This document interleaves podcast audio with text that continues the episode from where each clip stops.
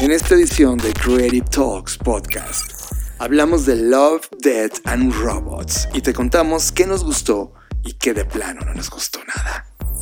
Fernanda Rocha te cuenta cómo diseñar para las minorías. Y celebramos los 100 episodios del podcast Conectando Puntos. Disfruta esta edición de Creative Talks Podcast. Black Creative Intelligence presenta. Estamos viviendo la disrupción más grande de la historia de la humanidad, una en donde la creatividad y el desarrollo tecnológico son el centro de una revolución que lo cambiará todo, y tú la estás liderando. Bienvenidos a esta ruptura del espacio-tiempo llamada Creative Talks Podcast. Creatividad, innovación, diseño, negocios y futuros. Con Fernanda Rocha y John Black. Un podcast de Black Creative Intelligence presentado por Blackbot, Black School y Black Bull. Creative Talks Podcast. Hola, ¿qué tal? ¿Cómo están? Bienvenidos a Creative Talks Podcast, el podcast donde hablamos de creatividad, innovación, diseño, negocios y futuros. Y como cada semana me acompaña John Black, así que le doy la más cordial bienvenida. Fernanda Rocha, ¿cómo estás? Estoy contenta, fíjate, fue una semana bastante cansada, pero estoy contenta porque hoy me siento mucho mejor, con mejor ánimo, con más energía, así que vamos a darle. Fer, creo que este viaje al sureste mexicano nos como que nos llenó de energía, pero por otro lado, al comer demasiado, yo a nivel personal estoy tremendamente dañado de mi estómago pero, pero contento de haber estado por allá y haber visitado, por ejemplo, la Universidad Modelo, que está haciendo una inversión importante en términos de innovación. Así que un abrazo a todo el equipo de allá. En verdad, gracias por la invitación. Media. Todos los contenidos que estamos consumiendo, series, videos, podcast, música, películas, documentales. Media. In Creative Talks Podcast. John, vamos a arrancar en esta ocasión con algo que nos entusiasma a todos, que es nuestra sección de media, en donde hablamos de diferentes contenidos. Y hoy toca hablar, como lo habíamos prometido la sesión pasada, de Love, Dead and Robots. Esta serie de ciencia ficción, este compendio, esta compilación que se hace y que ya es como una tradición en este podcast porque desde la temporada 1 pues reflexionamos al respecto, pero no reflexionamos sobre la parte que quizás hacen en otros podcasts especializados en eso, sino aquí analizamos una parte mucho más profunda desde nuestra perspectiva y quiero iniciar ante esta profundidad con un statement bastante claro que he estado reflexionando desde que vi la tercera temporada hasta este día. Y es, ha habido en total 35 historias de Love, Dead and Robots o sea, 35 episodios. Y más de 30 son, están basados en cuentos que ya se publicaron anteriormente.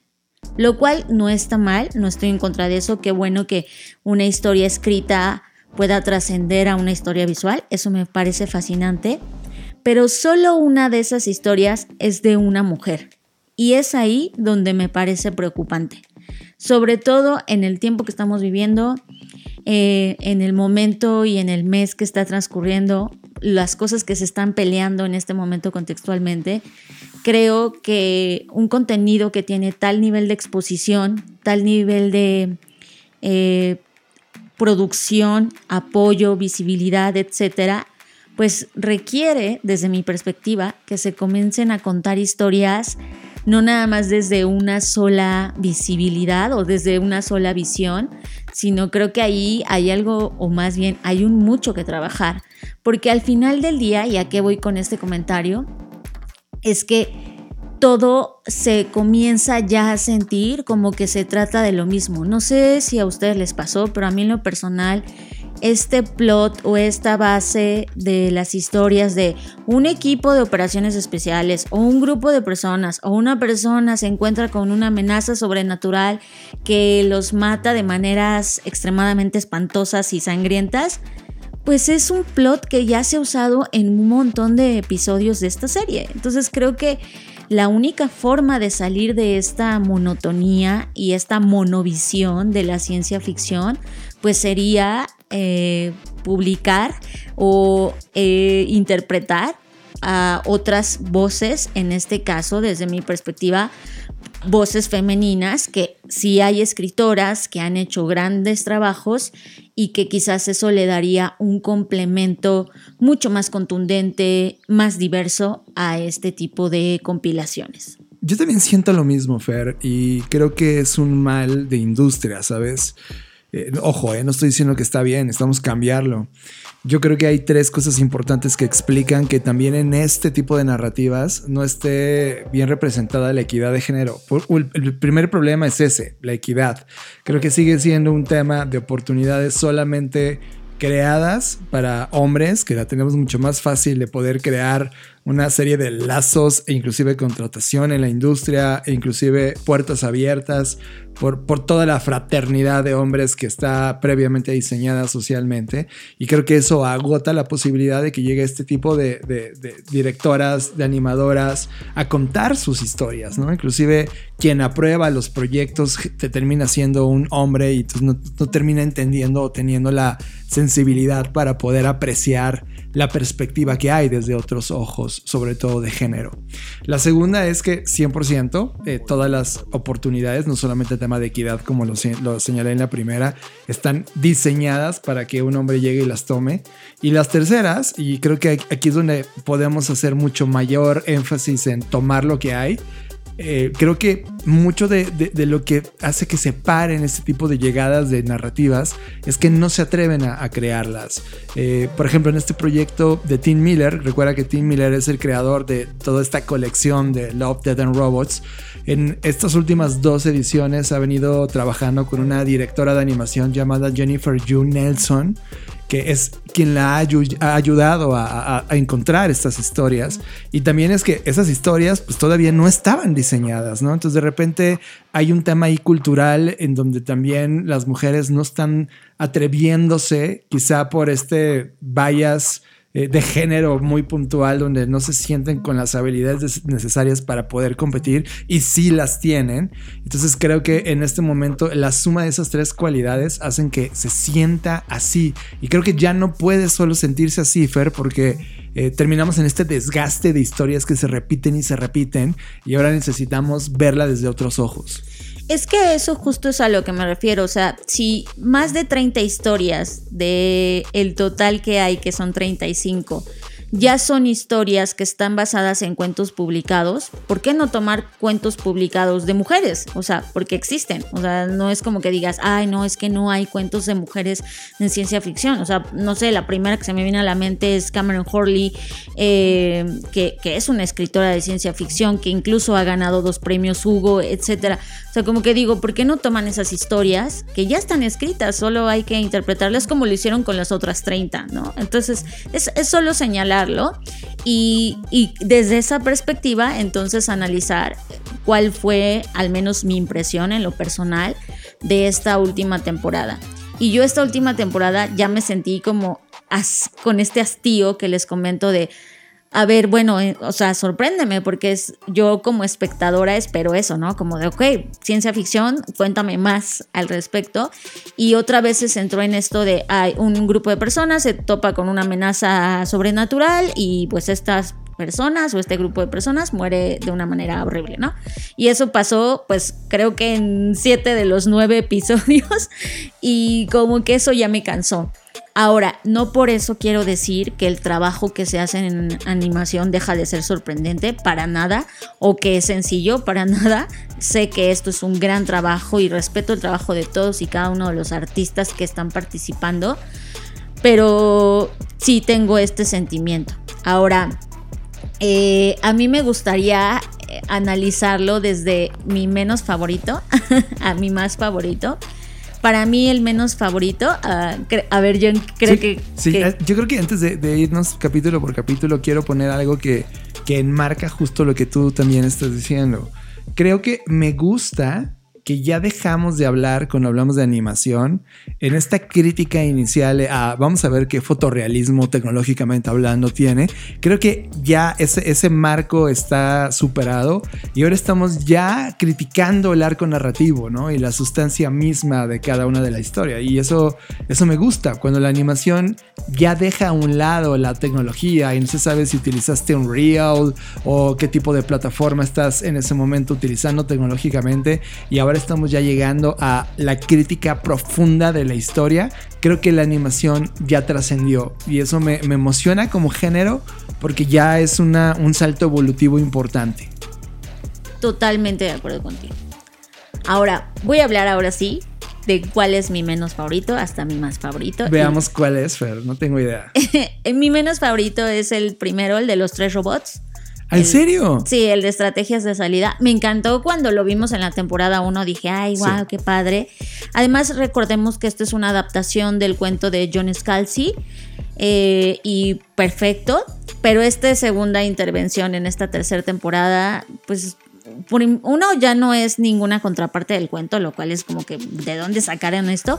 Sé que el mismo Scalzi fue responsable de escribir el guion, o sea, como que él tomó las riendas, pero ya se me hizo como forzado, ya, o sea, como que los chistes ya sentí que eran chistes de tíos que no terminaban de caer y, y no, ninguno de ellos me dio gracia, incluso el final eh, ya vamos a decir spoilers, lo siento, el final donde sale el gato ya se me hizo como de... Mm, o sea, como aquí es donde van las risas o qué se supone que tenía que sentir. Es, que te voy a decir algo muy importante. Creo que esta, esta serie, este, este tercer volumen, lo vimos enteramente en inglés con subtítulos en inglés. ¿Estás de acuerdo? Sí. Ok.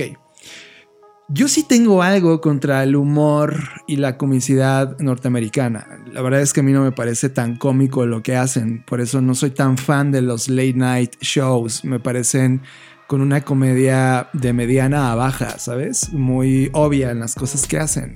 Y probablemente este sabor de todo este volumen respecto a la comedia que maneja, porque en cada uno de los capítulos hay, este guiño, hay este tipo de gags eh, muy a la comedia norteamericana, la verdad.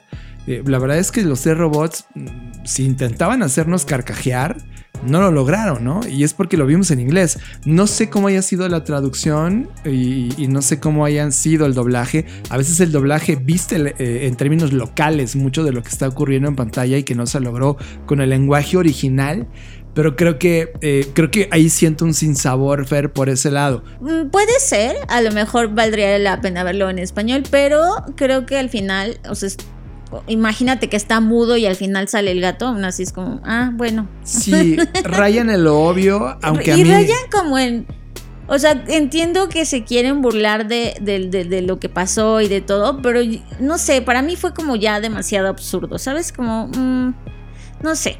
O sea, no, no, sé, no, no, no me encantó y ya está mi menos favorito. Ni modo. El mío no es el menos favorito, pero sí, a mí sí me parece interesante que, tres robots que están buscando cómo nacieron, o sea, dónde están los orígenes de su civilización y su civilización nace cuando nosotros los inventamos a ellos, ¿no?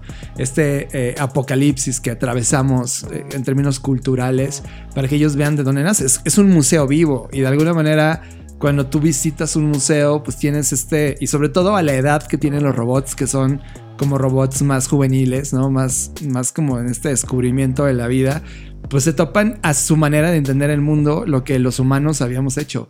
Y me parece a mí solo como detalle, como guiño, que hayamos creado una cultura de los millonarios sobre el mar para salvarnos, pues no funcionó de nada.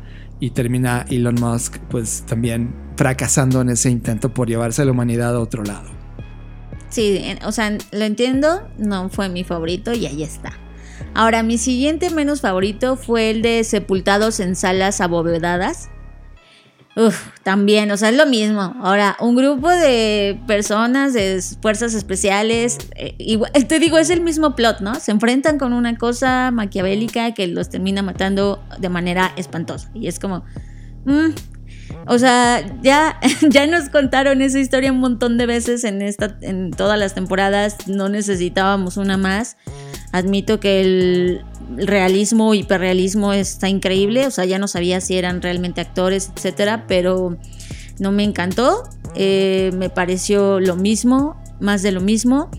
Y aunque este es el único episodio que en esta ocasión se siente como una versión de Lovecraft, ¿no? Por el monstruo y todo esto, pues también está ya basado en una historia eh, pues que ya, que ya existe de Alan Baxter y bueno pues ahí está es una historia de terror de hecho de Alan Baxter y, si no ubican a este autor, pues él también está en el trabajo de novelas como Resident Evil, etc. Entonces, bueno, pues no, no me encantó, fue como, ah, bueno, sí, siguiente. Yo coincido contigo, ese fue mi peor. Ese fue realmente mi peor y la verdad no me provoca nada y como que lo mismo que tú, fue como de, ah, ok, siguiente. sí, es como, adiós, bye. Bueno, eh, ahora, en mi orden de preferencias, mi siguiente no favorito, aunque es muy chistoso, el de la noche de los mini muertos. Ya. Que es como todo en una maquetita. La verdad es muy bonito, o sea, como que dije, ay, qué divertido. Y yo sé que esta es una sátira del género, ¿no? En la que el apocalipsis comienza me encanta con, el tema del sexo, es muy divertido, pero pues no va a ningún lado, ¿sabes? O, sea, como que siento que es una pieza que no termina de embonar en esta última temporada, o sea, como que se vuelve tan divertida y tan poco ciencia ficción y tan, no sé, como que va muy bien en, a lo mejor si la metes en otro lado o si la ves por separado, pero dentro de esta colección o de este compendio siento que pues no, no, no, no sé, no, no va a ningún lado, solo es linda y ya está. Yo no coincido contigo, este es uno de mis top 3. Sí coincido contigo respecto a que tal vez pudiera vivir en un universo separado de esta colección. Me queda claro que sí. Eh, me gusta que haya sido como este escenario siempre visto desde Dios, ¿no? Como esta toma alta, viendo todo lo que está ocurriendo en, en fast motion, porque todo ocurre a una velocidad endemoniada y está lleno de comicidad, está lleno de clichés que haríamos como humanidad, exactamente los clichés. Eh, me, encanta la sala oval cuando eh, el presidente de Estados Unidos dice Not in my country y decide detonar las bombas. Te digo, es muy divertido, es muy divertido. Además recordemos que este es una historia que está basada en una historia corta de Tim Miller y Jeff Fowler. Entonces Tim Miller sabemos que es uno de los creadores de la serie. Entonces como que siento que, o sea, sí está padre. Pues, eh, por, esa razón es de mis favoritos, porque creo que es el gag que Tim Miller se decide a sí mismo como se permite a sí mismo hacer para contar una historia corta que puede haber sido 8000 películas en otro tipo de escenarios. La verdad, de hecho como que es una síntesis de todas las películas de terror, zombies y todo que hemos visto de apocalipsis zombie, ¿no? Ah, en un, en un solo metraje. Y que al final todo ese desastre que hay y toda esa posibilidad humana de sobrevivir y que no, no, no lo logramos, termina en un pequeño ruido en medio de la galaxia, eh, un ruido insignificante, ¿no? Ah, sí, eso está muy... Te digo, es divertida, pero siento que no en buena, o sea, es como... por, lo distinto que es, ¿no? Es muy distinta y, y creo que la que más eh, yo sí, la que más me divertí viendo. sí, es muy divertida, te lo digo de verdad. Me dio mucha risa, pero como que de repente volví a cobrar conciencia y dije, ah, pero estoy viendo Deadlock and Robots, no estoy viendo, ¿sabes? Eh, como claro, suena como, como ve por tus palomitas. Aquí no hay nada de seriedad, no hay nada de, para crear hipótesis profunda de ciencia ficción. Solo es como diviértete con un escenario eh, divertido y muy cómico y ya está, ¿no? Exacto. Y creo que tú y yo al final quedamos como, sí, todos los pedos de la humanidad terminan en eso, en un gran pedo cósmico, porque al final termina en un pedito cuando lo ves en la magnitud real. Sí. Y, eso es muy interesante cuando, dimensionas en ese tamaño. Y ya está, ¿no? Exacto. Este es otro de los episodios que, pues, digamos que no es tan original porque ya existía la historia, pero es original en el sentido que no es una adaptación de otro autor que no sea uno de los creadores. Ahora, vamos con el otro que no me gustó o, en mi siguiente no favorito, es Equipo Mortal. Ah. Es como la misma historia que el otro, el de sepultados en salas abovedadas, solo que en otro tipo de animación, ¿no? Sí. Y, o sea, sangre, mucha sangre por doquier, eh, mucha adrenalina, ¿no? Mucho el ímpetu de un eh, pues un integrante del ejército, un militar. Gira Jones al final. Sí, sí, sí. Entonces me queda claro que es este homenaje al cine de acción ochentero, ¿no? Está lleno de algunos chistes. Eh, eh, pero también me pareció como de, ah, bueno, está bien, o sea, ya, ya vi esta historia mil veces, ¿no? O sea, te digo, eso es lo que sentí. Y lo que me abrumó fue que de nueve, pues al menos dos o tres tienen el mismo, la misma base. Y eso me, me desesperó un poco. Esta fue mi segunda peor, la verdad. Este, de hecho, podría ser la primera. Sinceramente estoy cansado ya de eso, ¿no? Como de esa narrativa, eh, sinceramente, ojo, eh, voy a decir algo a nivel general esta tercera entrega no es tan mala como la segunda que hicieron, ¿no? No. Eso es algo que, hay que decir. O sea, Pero no es tan buena como la primera. No, sobre todo cuando tiene estos, estos grandes problemas con, con este tipo de selecciones. Yo, yo no sé si, si el tiempo de, entre una y otra entrega no les ha permitido realizar una curaduría mucho más profunda o dejar terminar a equipos de animación que terminen obras mucho más serias y mucho más importantes que esto. Pero a mi equipo mortal me parece que pudo, pudo no, haber, no haber estado y no pasaba nada, ¿sabes? Sí, sí entiendo. Y estoy cansado de esas narrativas. La siguiente en mi lista es las ratas de Mason. Eh, en lo personal no me gustan las ratas. Tengo un problema muy grave con los roedores. Me costó mucho trabajo verla. Pero bueno, quitando ese sesgo personal que tengo, porque tengo no fobia, sino repulsión real a, todos los roedores, eh, más allá de esto. Eh, pues este, este cuento, bueno, este cortometraje que está basado a su vez en, un, cuento, me parece como, o sea, está bien, ¿no? Pero pues nada más, o sea, e, esto es otro de los como autores favoritos de, esta serie, porque tenemos Scalzi, que es uno de, los que ya mencionamos, y está Neil Asher, que también es un autor bastante familiar, que parece que la franquicia adora. Y él hizo, por ejemplo, dos en este caso, el de Mason Rats, el que es este, el de las ratas, y el de Bad Traveling o el de Mal Viaje. Que eso me parece, ya lo platicaremos, pero creo que de lo mejor de esta entrega. En este caso, me parece como muy injusto que haya dos historias de un solo autor, porque quitas la oportunidad de que haya otras historias de otros autores. Entonces, si tuviera que descartar alguna de las historias de Neil Asher, pues quito esta de las ratas. Aunque es muy cómico y todo, pues no es tan buena como la otra. Por eso es que está también entre mis menos favoritas o está en esta posición porque considero que no es justo que haya dos eh, propuestas de un solo autor. Que es justo lo que apoya mi hipótesis, ¿no, Fer? De que los está apurando demasiado Netflix en las entregas. Y es como, oye, cálmate, claramente esto no es una serie de Buffy la cazavampiros. Esto, esto involucra con mucho todo respeto a Buffy. ¿eh? ¿eh? yo sin tanto respeto. Quizá con un poco de nostalgia nada más. Pero sí entiendo que se quedaron sin esta curaduría, Fer. Y creo que al final terminaron colocando este par de, de, proyectos.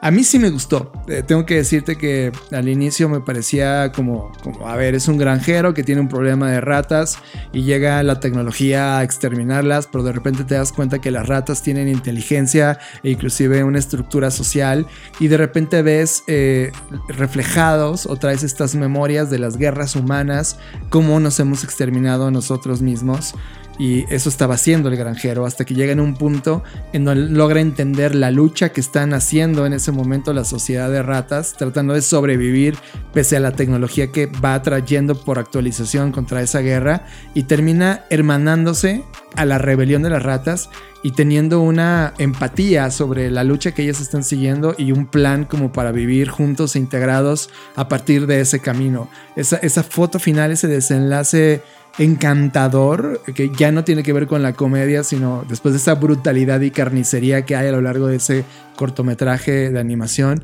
termina en este, en este choque de empatía mutua y eso, eso a mí me agradó. Mm, pues sí, o sea, lo entiendo, pero ya expliqué mis razones, ¿no? Prefiero la de Bad Traveling. Chido, chido, chido, chido, chido, por tu Te, te llamamos, adiós. Pero bueno, el siguiente es Mal Viaje que ya mencioné, también es de este autor. Eh, y bueno, pues en esta ocasión, pues David Fincher es quien dirige, lo cual mucha gente estaba así, ¡ay, qué padre! ¿no? Porque son fans de David Fincher. Para mí es como, mm, o sea, trato de no sesgarme de decir, ay, como es de él, va a estar increíble, sino analizarlo realmente. Y como ya mencioné, la historia original es de este autor, que es un gran autor de ciencia ficción, o sea, vale la pena eh, Neil Usher buscarlo y buscar su obra, pero más allá de eso, te digo, es lo mismo, es lo mismo otra vez, muy bien dirigida, muy bien este, producida, pero es la misma historia. Un grupo de personas se encuentran con un monstruo, el monstruo los ataca, los mata y fin, ¿no? Es como ya basta. O sea, este ya era el tercero que llevaba la misma historia. Yo ya estaba así de, por favor, paren esto, ya no puedo más. Obvio, el hiperrealismo está increíble, eh, eh, o sea, está, está precioso en ese sentido, pero ya es como, ya no puedo más. Yo creo que este tuvo momentos increíbles. O sea, uno de los momentos inesperados es cuando este cangrejo enorme calamar. Crustáceo. Crustáceo toma el cadáver de un ser humano y se comunica a través de sus cuerdas vocales, ¿no? Y le pide cosas que necesita. E, esa parte me pareció estremecedora, esa, esa parte me pareció durísima, ¿no? Es como, wow, utiliza esa tecnología y utiliza ese cuerpo decadente, destruido, que si luego se lo va a comer eh, para comunicarse y llegar a un acuerdo con el capitán o el que iba a ser el capitán todavía no lo lograba. Y luego narra la historia de cómo ese ser humano tiene que convencer a la tripulación y, también este, sacrificar a la tripulación para poder sobrevivir y desarrollar el único plan posible para exterminar a esa cosa que estaba amenazando a un pueblo completo porque ya tenía hijos y necesitaba ir a comer con todos sus hijos. A mí sí me despertó un sentimiento de terror importante, creo que la historia es súper bien narrada, me parece de lo mejor que hay en la serie, esta es como mi segunda más importante. Ok, bueno a mí, eh, quienes quieran profundizar más, hay todo un compendio, es una antología editada por David Lee Summers, que se llama Space Pirates y o que sería como piratas del espacio. Y eh, ahí, dentro de esa compilación, está la historia de Bad Traveling. Entonces tiene sentido porque todas las historias que están en esa compilación tienen que ver con el mar, con los piratas. Entonces ahí como que igual y les da más sentido toda esta historia. Coincido contigo, está bien hecha, pero te digo, es la misma historia y como que yo ya decía, ah, ya otro monstruo más, nada más que está distinto y pues ya, ¿no? Eh, pero bueno, eh, la siguiente en mi lista, que ya vienen como ya las más favoritas, eh, tengo el propio pulso de la máquina, que esa historia ya existe, ya es vieja, de hecho es una historia que, todavía está disponible en línea en esas webs como que son viejitas. Hay una revista de ciencia ficción y de fantasía que se llama Cleggs World y bueno, ahí en ese sitio está esa historia. Eh, originalmente es de Michael Swanwick y pues es una historia súper linda y que ya me, encantó cómo la, tradujeron al mundo audiovisual o cómo la, la produjeron en esta, en esta ocasión. Me gusta mucho la historia, siento que es linda, siento que habla de un tema como de la trascendencia, de quién eres, qué estás haciendo, a, qué estás conectado y todo este tema como más, no sé, pues igual como cuántico, ¿no? De la energía, etcétera. Y esa parte me gusta, a mí en lo particular, creo que también por el momento de vida en el que estoy, estoy como que muy sensible a ese tipo de historias. Y aunque esta historia evidentemente no es nada nueva, porque fue publicada en 1998 y de hecho en 1999 ganó el premio Hugo a la mejor historia corta, bueno, pues creo que le hacen honor a lo que ocurre aquí en esta expedición y lo que pasa con Marta y lo que pasa cuando se encuentra con una voz eh, porque tuvo que consumir drogas, ¿no? Para mejorar su capacidad y lograr su objetivo. Y al final, pues la historia tiene un desenlace bastante lindo desde mi perspectiva y me encantó. Fere, creo que esta es mi historia favorita de esta entrega. Eh, yo, yo, esperaba, sinceramente, conforme iban pasando los distintos cortometrajes, algo que me hiciera sentir como Sigma Blue en la primera entrega. no ha pasado. Y, de hecho, desde Sigma Blue no me siento sorprendido por nada, ¿sabes? Eh, tengo un vacío de sorpresa respecto a historias y no lo volvió a lograr, ¿no? Esta es como la historia más importante para mí.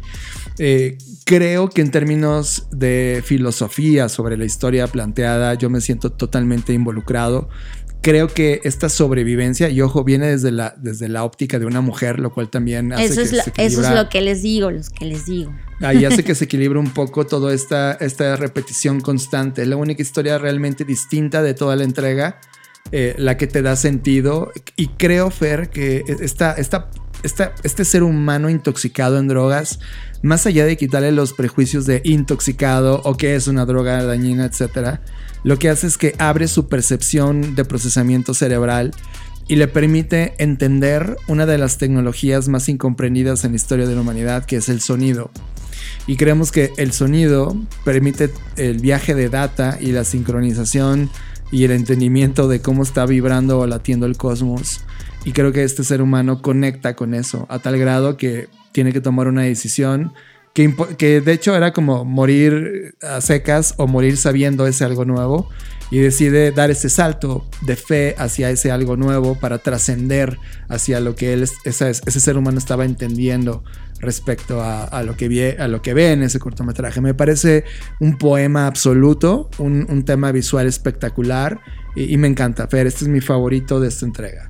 Sí, aunque el autor original de este cuento corto es un hombre, creo que el que la protagonista sea mujer, como bien lo mencionas, cambia todo el contexto de la historia y, es bastante lindo. Eh, mi segundo, o sea, es decir, ya estamos llegando al final. Mi segundo favorito es El Enjambre. Eh, pues es una historia de miedo, de terror, pero también de filosofía que habla sobre la arrogancia del ser humano, inclusive a nivel cósmico universal.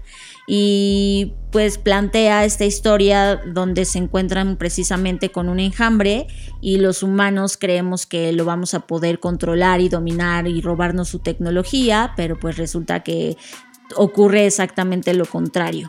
Esta historia también es una obra adaptada eh, de una historia original de Bruce Sterling y también es una historia ya de los 80s, así que pues toman esto como base para crear esta historia. Me gusta, me gusta lo que aborda, me gusta también la parte donde en algún momento estos chicos humanos se enamoran y, bueno, pues tienen que vivir una serie de cosas y al final tomar una decisión. Esta es mi quinta favorita y, coincido contigo en que muestra la naturaleza humana de posesión, ¿no? Y cuando te das cuenta que te enfrentas, aunque pareciera que no, con una de las sociedades más avanzadas y viejas de la, de la galaxia e intentas ganarle, es como un ejercicio casi como de, ay, mis niños, ¿no? Es, es más, la propia reina del enjambre lo ve como ese ejercicio de, ay, ¿qué me vas a enseñar tú a mí, humano? Sí, Yo- como de yo he estado millones de años aquí, ¿no? Sí, yo, yo he sobrevivido a cosas como tú, todavía más radicales, ¿no? Es como, como no somos nada en esa, en esa historia, pero aún así la humanidad muestra a través de esta historia de amor, eh, trata de justificar la ambición del conocimiento para dominar a otros, porque esa era la idea de, de todo. La verdad es que muy, muy parecido a muchas historias que hemos visto de ciencia ficción, pero visualmente es espectacular. Eso son de las que mejor lo logran visualmente. Y vale la pena mencionar que esta es como una introducción a todo un universo del autor, de Bruce Sterling, que inclusive se puede leer en, en una historia que se llama Ascendances, The Best of Bruce Sterling. En esa colección ah, puedes ver como qué pasa, qué, qué- pasa con todo este universo, por qué se generó, por qué es tenido, etcétera. Y creo que si te quedaste picado, pues ver o leer esta obra te puede ayudar como a tener una visión más completa de, de todo, esta, de todo este relato.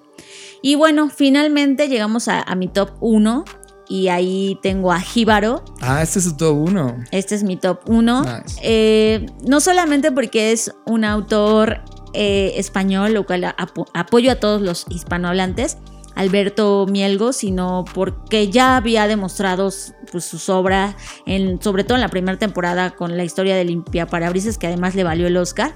Bueno, pues ahora nos vuelve a sorprender eh, con esta nueva historia de Jíbaro, que además aplaudo que a diferencia de todas las que ya contamos, que son una interpretación de obras ya existentes. Esta es original, es decir, se creó el guion original, la historia original para esto en particular, lo cual aplaudo. y me encantó porque habla pues de las relaciones tóxicas, ¿no? De cómo a veces te involucras en cosas que parecen fascinantes y que parecen demasiado atractivas y no te cuestionas o no quieres cuestionarte porque eso implica dolor y no te cuestionas qué tanto daño te está haciendo esa cosa que al principio parecía amor o parecía otra cosa, ¿no?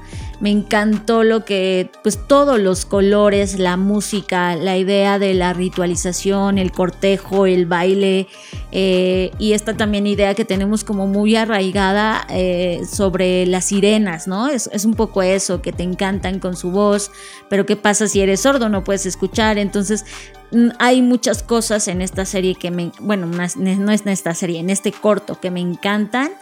Me encanta también la idea como, como de la conquista. de hecho, por ahí estuve leyendo que algunos analistas se fueron por ese camino, suponiendo que el autor o este Mielgo quería hablar de la conquista española y ya él dijo que no iba por ahí, que más bien se estaba enfocando sí en las relaciones tóxicas y todo eso, pero al final del día pues él lo deja abierto y dice, bueno, al final ustedes pueden creer lo que ustedes quieran, ¿no? Y creo que es lo padre de las historias, cada uno le puede dar una interpretación desde la perspectiva, desde lo que estás viviendo, desde lo que en ese momento está ocurriendo contigo y a mí me encantó, me encantó, además de que tiene como todas las emociones, ¿no? En un arco narrativo, primero estás encantado también con el baile, la música, todo, y de repente el dolor y luego la alegría y luego, o sea, creo que maneja muy bien todas las emociones y todas las emociones posibles que nos permite atravesar y me encantó que hayan cerrado con este episodio creo que lo hicieron bien, o sea, como que después de que ya estabas, en mi caso, como harta de ay otra vez, eh, tenemos esta, que ojo, quiero resaltar algo, si lo ponemos en sentido estricto, es la misma historia. Un grupo de personas se encuentran con un monstruo que los mata y fin, ¿no?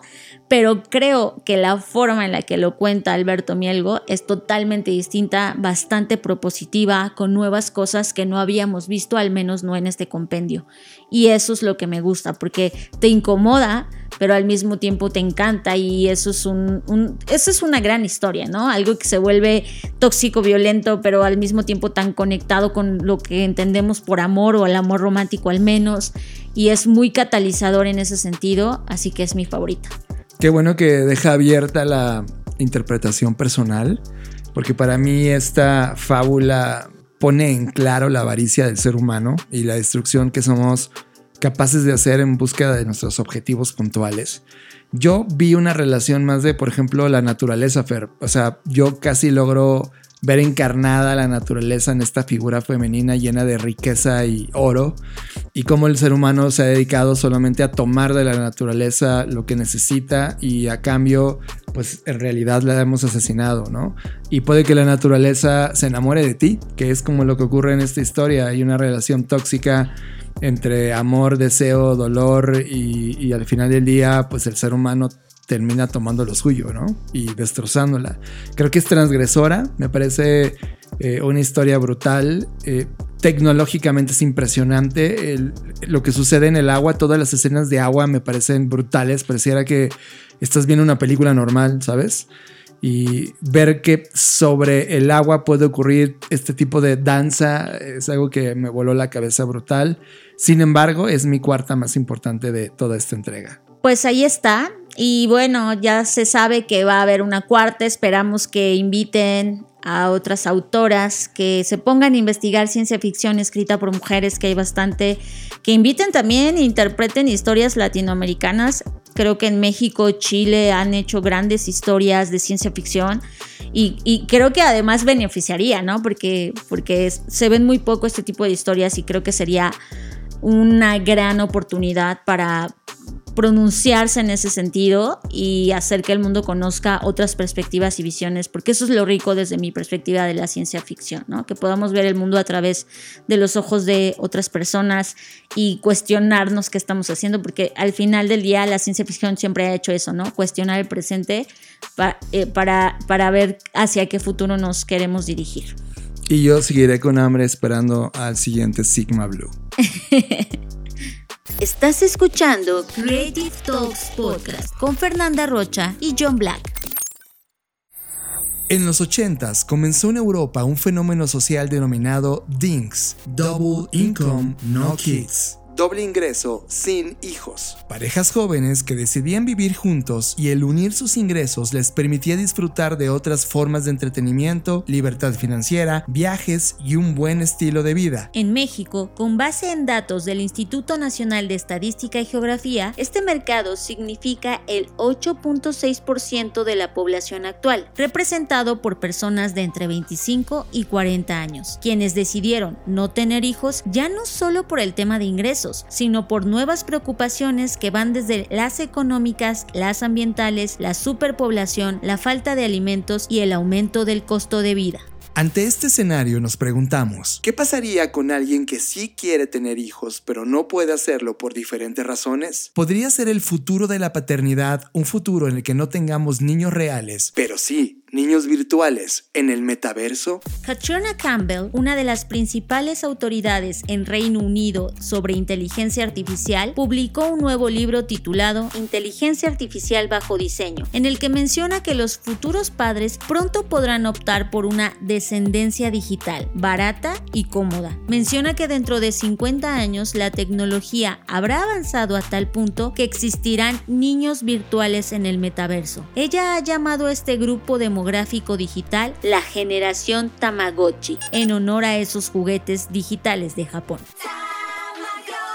Estos niños virtuales se verán, sonarán, actuarán e incluso se sentirán como humanos reales. No costará nada alimentarlos, no utilizarán espacio y se mantendrán saludables mientras estén programados para vivir. Y se podría acceder a ellos a través de un servicio de suscripción tipo Netflix, lo que representaría una solución viable a largo plazo para el control de la natalidad sin impedir que las personas tengan hijos de acuerdo a cambio. En la actualidad ya existe una prueba de concepto para niños virtuales en forma de Baby X, un experimento en curso de la empresa Soul Machines con sede en Nueva Zelanda para tratar de humanizar a la inteligencia artificial para que sea más atractiva para la sociedad. ¿Te imaginas un futuro en donde las personas prefieran tener hijos virtuales? Nos vemos en el futuro. Estás procesando Creative Talks Podcast con Fernanda Rocha y John Black. Johnny, este segundo tema que vamos a tratar está totalmente interrelacionado con lo que decíamos sobre diseñar para las minorías o desde las minorías. Y recientemente me encontré un artículo que justo apuntaba hacia eso me encantó y habla sobre cómo diseñar para las minorías funciona mejor para la mayoría contrario a lo que pensamos, que si diseñamos para las minorías solo les va a funcionar a ellos, por el contrario, el diseñar para las minorías nos funciona mejor a todos. Y habla sobre siete principios que están destinados o podrían estar destinados a ayudarnos a tener una mayor inclusión, es decir, ser inherentemente más accesible para todos. Me encantan los principios, creo que eh, cualquier persona que esté en las industrias creativas podría intentar incorporar estos principios a su hacer y su haber. Así que los voy a mencionar uno por uno si te parece bien. Venga, Fer. El primero es el uso equitativo y es mm, puntualiza que el diseño es útil y comercializable solo si eh, incluye o permite el uso de personas con diversas capacidades, lo cual estoy totalmente de acuerdo, ¿no? Hoy vemos cosas tan simples como las escaleras o los accesos a ciertos lugares donde evidentemente no es útil porque no está diseñado para todas las personas con diversas capacidades. Entonces, ese es el primer principio. El segundo es la flexibilidad en el uso y es que el diseño se adapte a una amplia gama de preferencias, habilidades, eh, pues no sé, capacidades que tenga cada persona y creo que el diseño flexible es algo de lo que ya deberíamos estar hablando en todos lados, que algo se pueda adaptar y, que sea fácil de manipular, sobre todo pensando en objetos, pero también podríamos pensar en servicios, creo que es imprescindible. El tercer punto es uso simple e, e, intuitivo, que creo que eso ha sido una primicia del diseño desde tiempos memoriales, ¿no? O sea, como eh, esto siempre ha sido algo que se, que se requiere. Eh, después Steve Jobs lo puso bastante de moda, ¿no? Sobre el tema de menos es más, etc. Pero creo que este principio debe permanecer. que sea simple, que sea intuitivo, es algo que es básico en términos de diseño. Y que ha basado toda la conversación de experiencia de usuario, ¿no? Totalmente, porque al, al final del día eso hace que eh, sin importar tus conocimientos, habilidades o nivel de incluso de profesión, etcétera, tú puedas usar un producto o un servicio. El cuarto punto es información perceptible y esto tiene que ver con cómo el diseño comunica la información necesaria de manera efectiva. Y aquí podríamos pensar no solamente eh, en las condiciones ambientales o las capacidades sensoriales del usuario, sino eh, todo este tema de privacidad, ¿no? Creo que el día de hoy la información no es perceptible, todo está como oculto, todo está como en secreto para que no te des cuenta que, estás dando información o que te están espiando o que te están vigilando y creo que eso tenemos que romperlo porque al final del día yo hoy voy a poner un ejemplo puntual. Veo mucha gente que dice, ah, es que quiero trabajar para Rappi porque me encanta lo que están haciendo en mi experiencia de usuario. Y es como, ok, sí, pero si estás consciente que si trabajas para Rappi te vas a volver cómplice de una serie de cosas, entre ellas la precarización laboral, por ejemplo. Entonces creo que, a veces no vemos esta información perceptible, o sea, solo vemos como el falso beneficio que tienen ciertas cosas o productos, pero no analizamos lo que está pasando al interior y eso para mí es parte de la información perceptible. El quinto es tolerancia al error. Y esto es que el diseño comunique la información necesaria de manera efectiva al usuario, independientemente de las condiciones ambientales que creo que también eso es imprescindible. El sexto es bajo esfuerzo físico y es que el diseño minimice los peligros y las consecuencias de ciertas acciones accidentales. Y aquí, por ejemplo, pongo en la mesa algo que acaba de ocurrir y es terrorífico, el diseño de armas, ¿no? Y siempre en el diseño tenemos que cuestionarnos, ¿esto que estoy diseñando puede matar a alguien? Porque si sí, probablemente lo hará. Y eso es algo que a veces no nos cuestionamos cuando diseñamos. Pensamos, ah, pero yo nada más lo diseñé para que la gente, este, no sé, fuera feliz, pero no pensé que iba a dispararla, ¿no? Y es como, ok, tenía la funcionalidad de dispararse, sí, entonces probablemente la gente lo iba a saber para eso. Y creo que eso siempre es algo que tenemos que cuestionar. Y el último es tamaño y espacio para la aproximación y el uso. Y es que se proporcione un tamaño, espacio adecuados para que se pueda usar, manipular independientemente del tamaño de nuestro cuerpo, nuestra postura, etcétera. Y creo que esa es otra de las cosas que hoy está pasando con el diseño, ¿no? Hay cosas que están diseñadas solamente si tienes una mega casa donde te va a caber una mesa, pero resulta que pues no te cabe porque hoy vivimos en departamentos o en territorios bien pequeños y creo que esto es parte de lo que ya se mencionó, del parte del diseño flexible, intuitivo, pero también pensar para qué espacio y qué uso se le va a dar a esa cosa, creo que es básico. De acuerdo a lo que dice el artículo, pues si contemplamos estas cosas con las respectivas preguntas que las acompañan, pues podremos generar un pequeño cambio en términos de accesibilidad para aportar mayores beneficios no solamente a las personas con alguna discapacidad, sino a todos los seres humanos. Esto me parece fundamental, Fer. Ahora mismo estoy leyendo un libro de Víctor Papanek que prácticamente me ha acompañado desde que regresamos de viaje en Francia y no he podido terminar de leer el libro por, por lo profundo que es. Y coincido con él en una cosa, estamos en un problema ético del diseño. Creo que las generaciones pasadas de diseñadores eh, pusieron su talento y todo su conocimiento sobre crear y diseñar a favor de la economía y, y, ya está.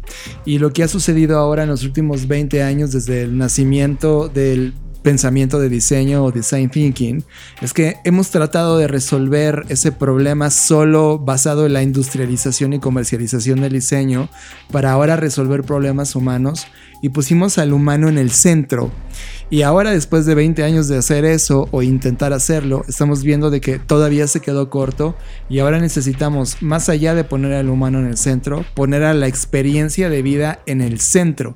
Y ahí caben humanos, personas, contexto, no usuarios, usuarios, etc. Creo que esta maduración sobre, oigan, necesitamos primero resolver y poner el foco en esta minoría me parece fundamental si ponemos el foco también correcto de aproximación a no solamente hacerlo human centered, sino también life experience centered. Y esto va desde la experiencia de un animal o un medio ambiente hasta tu experiencia comercial usando ese producto o servicio. Estás conectado a Creative Talks Podcast con Fernanda Rocha y John Black. Y bueno, llegó el momento de despedirnos, pero dejamos lo mejor para el último de este episodio. Y como ustedes saben, nosotros tenemos a nuestros guardianes y afortunadamente amigos que se encargan de toda la parte del diseño financiero de Blackbot y ellos están celebrando su episodio número 100, lo cual celebramos junto con ellos porque sabemos que llegar a, a, esa cantidad se dice fácil, pero no lo es. Requiere bastante disciplina, investigación y todo lo que requiere hacer un buen podcast. Así que les felicitamos. Su podcast es Conectando Puntos. Y aquí tenemos algunas preguntas que les hicimos con sus respectivas respuestas para entender mejor cómo es que han llegado hasta aquí, cuál ha sido su proceso y saber un poco más de Luis Armando y de Imelda Shepard. Yo antes de poner los audios y las preguntas que les hicimos y nos contestaron y que a su vez ellos nos hicieron preguntas y vayan a su celebración de los 100 episodios porque van a encontrar respuestas que nosotros hicimos para ellos. Quisiera enseñarles o contarles rápido que crear un podcast puede ser muy fácil si tienes muy claro el concepto pero dedicar el tiempo a estudiar, documentar, entender, chocar contigo mismo y las ideas que terminas plasmando en el micrófono con tanta responsabilidad, termina siendo una labor que te puede tomar entre 20 y 30 o más horas a la semana, que cada uno de estos seres humanos que escuchas un podcast dedica para poder armarlo y luego sonorizarlo y luego crear la producción y finalmente exportarlo. Ese viaje lo ha hecho Luis Armando Jiménez Bravo e Imela Schaefer para justamente conectar puntos y tratar de abordar temas que son relevantes en el entendimiento de la complejidad de la experiencia de vida y que ellos en verdad han puesto lo mejor de ellos mismos para poder simplificarlo y ese ejercicio me parece un ejercicio fundamental y estoy contentísimo de que hayan logrado llegar a este primer hito de los 100 episodios. Un abrazo enorme para ambos. Estás escuchando Conectando Puntos con Luis Armando Jiménez Bravo e Imelda Schaefer, presentado por CESC Consultores. Conectando Puntos. Un saludo a todos los escuchas de Creative Talks. Yo soy Imelda Schaefer. Y yo a Luis Armando Jiménez Bravo. Y somos el podcast Conectando, Puntos. Estamos felices y muy emocionados de realizar esta dinámica entre los podcasts y ahora vamos a responder a las preguntas que Creative Talks nos hizo. La pregunta número uno es, ¿en qué momento esta conexión de puntos podría tornarse en una desconexión de puntos dado la evolución de la información y que a veces es necesario parar para desconectar? Bueno, retomando un poco la pregunta, eh, cuando tomamos toda esta data se convierte en información y luego comienza la desconexión. Primero nosotros consideramos que esa data se empieza a acumular o se empieza a crear este avance de, del cuestionamiento en la búsqueda de las relaciones entre múltiples datos.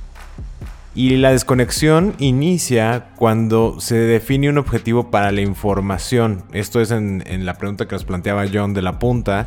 Cuando tú tienes clara la punta, el objetivo dentro de esta colección de data, para qué la, vas a usar, la vas a transformar, ahí cuando empiezas a discriminar es cuando inicia la desconexión. Así es, ah, como lo comentas, cuando la información tiene un objetivo, es tener el principio medular, el cual te va guiando y va guiando las conexiones y la transformación de esa data. De hecho, no es fácil de hacer o de explicar, ya que nos sucede a veces el fenómeno de irse por la tangente, lo que uno mucho lo, lo conocemos coloquialmente, pero justamente esto viene cuando te dejas llevar por la data. Dejas que trace tu camino de pensamiento y pierdes la vista de hacia dónde quieres ir.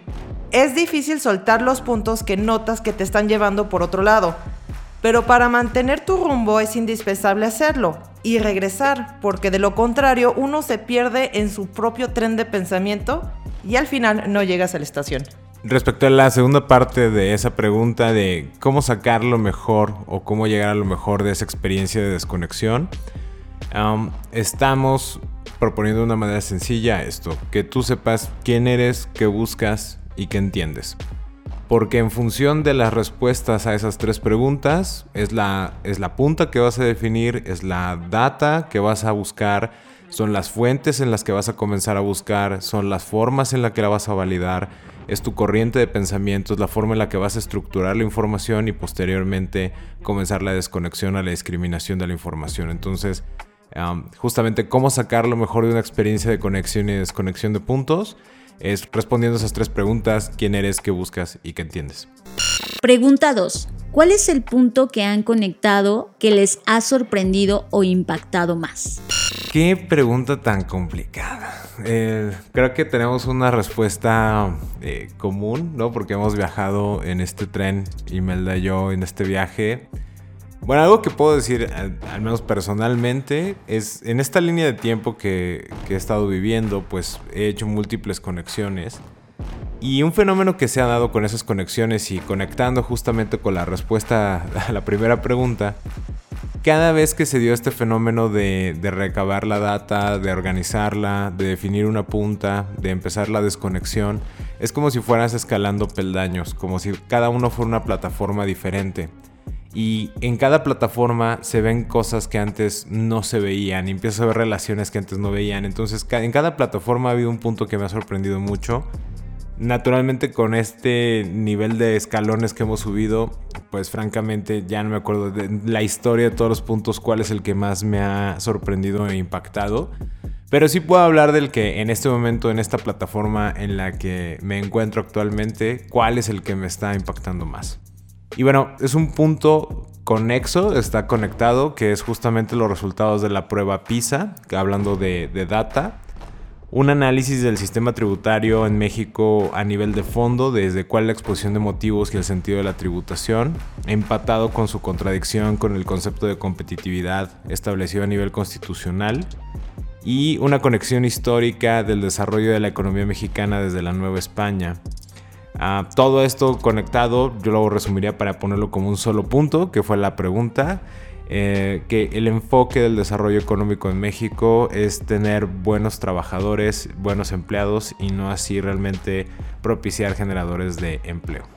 Y bueno, la, idea es muy compleja, que que se conecten todos estos puntos, pero bueno, para darles un poquito de explicación de ese punto porque es el que me sorprende más. Justamente porque aquí en México el artículo 25 constitucional, el primer párrafo, define lo que es competitividad como desarrollo económico y generación de empleo. Pero cuando estudiamos eh, la PISA, por ejemplo, la prueba más reciente de 2018, y vemos que muchos estudiantes en México reflejan que la inteligencia no es algo que se puede mejorar, y por otra parte, eh, que esto es muy importante porque si no puedo mejorar mi inteligencia, si yo creo que como ya nací, es un modelo de pensamiento determinista, así como nací, así me quedo, pues eh, entonces es preocupante porque el, como tal el sistema no está propiciando la competitividad. Y lo empatamos con el sistema tributario que a nivel de fondo pues está explotando más a los trabajadores, es a los que más se les retiene impuestos, es a los que menos facilidades se les da a nivel fiscal, son la base cautiva de tributación, lo cual pues contradeciría el tema de competitividad porque la gente que está trabajando es la que paga más impuestos, pero es la que se queda con menos capital para utilizar o sacarle un provecho fiscal. Y cuando investigué más a fondo el tema del desarrollo de la economía mexicana desde la Nueva España, pues me di cuenta que la herencia que nos dejó eh, la parte de la colonia fue justamente un modelo proteccionista que no le daba entrada a la innovación, a la tecnología, el principio de tres tipos de capitalismo, el rentista, el mercantil y el de producción, pero de una producción muy incipiente sin innovación, sino que creen basada en la mano de obra. Y cuando llegó el liberalismo en México, el enfoque principal de la exposición de motivos fue justamente tener mano de obra calificada para atraer extranjeros para que nos dieran empleo. Entonces, bueno, esa fue como una explicación muy breve del, del punto que en este momento me sorprende más y me ha impactado más.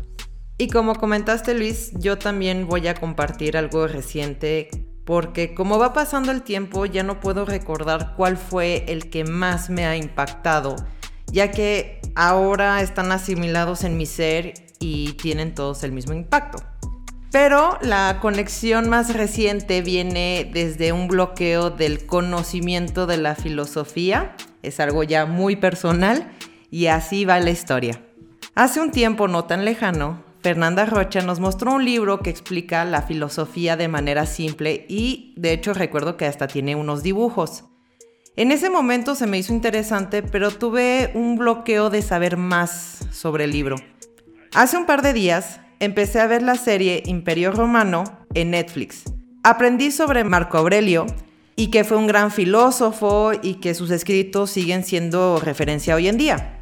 Se conectó en ese momento con el hecho de que estaba también algo frustrada conmigo misma y también conecté con el pensamiento de que es importante que me ponga a leer cosas nuevas que no tienen que ver con el trabajo. Lo que me conectó con el libro que me había mostrado Fernanda. A propósito, tengo otros libros que no he leído, pero en, en, este momento conecté con esa frustración mía y mi sensación de que no me gusta, de hecho, leer sobre la filosofía. Una tarde me acerco a Luis y le comento que me gustaría comprar el susodicho libro. Luis se mostró contento por darme gusto y me responde que lo compraría. Yo no estaba nada emocionada. Le confesé que lo estaba haciendo para obligarme a leer sobre el tema, que en realidad siempre he tenido una molestia con ese aprendizaje, ya que la primera vez que fui introducida a la filosofía fue en la escuela. Y siempre me molestó que teníamos que aprenderlo más que entenderlo. Y aunque no estuviera de acuerdo con algunos pensamientos, tenía que aplicarlo para las tareas. Después de comentarle esto, Luis empieza a platicarme sobre algunas corrientes filosóficas y empiezo a entenderlas, a descartarlas sin miedo y me emociono, ya que ahora puedo conectar con el tema y leer el libro con más gusto. Toda esta historia hizo múltiples conexiones que me llegaron a los siguientes puntos. No tuve una buena primera experiencia con el tema. Mi actitud en ese momento de vida hizo que lo bloqueara y manifestara que eso es algo que no me gusta. Y he querido ser curioso al respecto, pero mi bloqueo había sido más fuerte. Y de todo esto saqué esta frase. El nacimiento de nuestra visión y curiosidad de las cosas dependen de cómo fue y cómo reaccionamos a nuestra primera interacción. Para mí fue muy importante esta reflexión que vino de un conjunto de interconexiones y al tener esto entendido, puedo darme cuenta que no porque tengo un bloqueo significa que no se puede desbloquear. Es importante compartir con las personas correctas que pueden mejorarte y aliviarte. Y por eso es el que tengo ahorita ese, ese shock de conexión que me dio este alivio emocional. Pregunta 3. Si tuvieran que elegir un punto conectado y guardarlo en un mensaje para la siguiente generación, ¿cuál sería? Encuentra las conexiones. Todo es una red que está ahí para que las entiendas por medio de sus relaciones. Y para encontrar las conexiones necesitas curiosidad. Curiosidad en ti, en la masa, en lo existente y en lo imaginativo.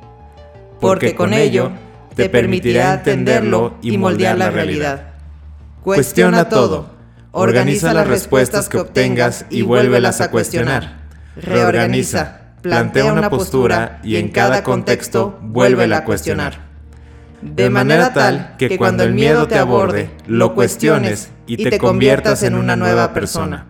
Nunca sabrás si mejor o peor, porque eso dependerá de lo que cuestiones, pero sí diferente. Y en esta vida, las diferencias arrojan nuevas respuestas a preguntas añejas. Lo único constante es el cambio, como dijo Heráclito. Los invitamos a que sigamos conectando. Escuchaste Conectando Puntos con Luis Armando Jiménez Bravo e Imelda Schaeffer, presentado por CESC Consultores, un podcast de Black Creative Intelligence. Conectando Puntos. Fer, llegamos a la parte final de este podcast agradeciendo a todos los que siguen escuchándonos y los que siguen moviéndolo por todos lados. No hemos visto más que cómo este podcast viene creciendo, creciendo, creciendo. Gracias. Donde quiera que estés escuchando este podcast, en verdad, gracias por dedicarnos este espacio de tiempo en tus vidas y esperamos aportar muchísimo valor a tu timeline y eso nos encanta poder hacerlo a través del audio. ¿Qué tal? Dice John que en tus vidas, porque ya estamos en todas tus vidas. Es que, creo que cada uno de nosotros tenemos distintas vidas, ¿no? Hay una vida que es la vida real y es la que te identifica cuando estás en el mundo físico, pero en cuanto haces este switch hacia cualquiera de tus plataformas digitales, es otra vida, es como, no, eres la misma. En eso te apoyo, sí, tienes toda la razón. creo que ahora te estamos viviendo muchas vidas simultáneas en paralelo, donde cada una de ellas estamos mostrando una de nuestras personalidades, porque además además esa red social te permite explotar esa personalidad. Totalmente de acuerdo contigo y también siento este agradecimiento y nada más, nada más que aportar, nada más que decir, más que agradecimiento y decirles que nos vemos en el futuro. Escuchaste Creative Talks Podcast con Fernanda Rocha y John Black un podcast de Black Creative Intelligence, presentado por Blackbot, Black School y Black Bull. Nos vemos en el futuro. Black Creative Intelligence presenta.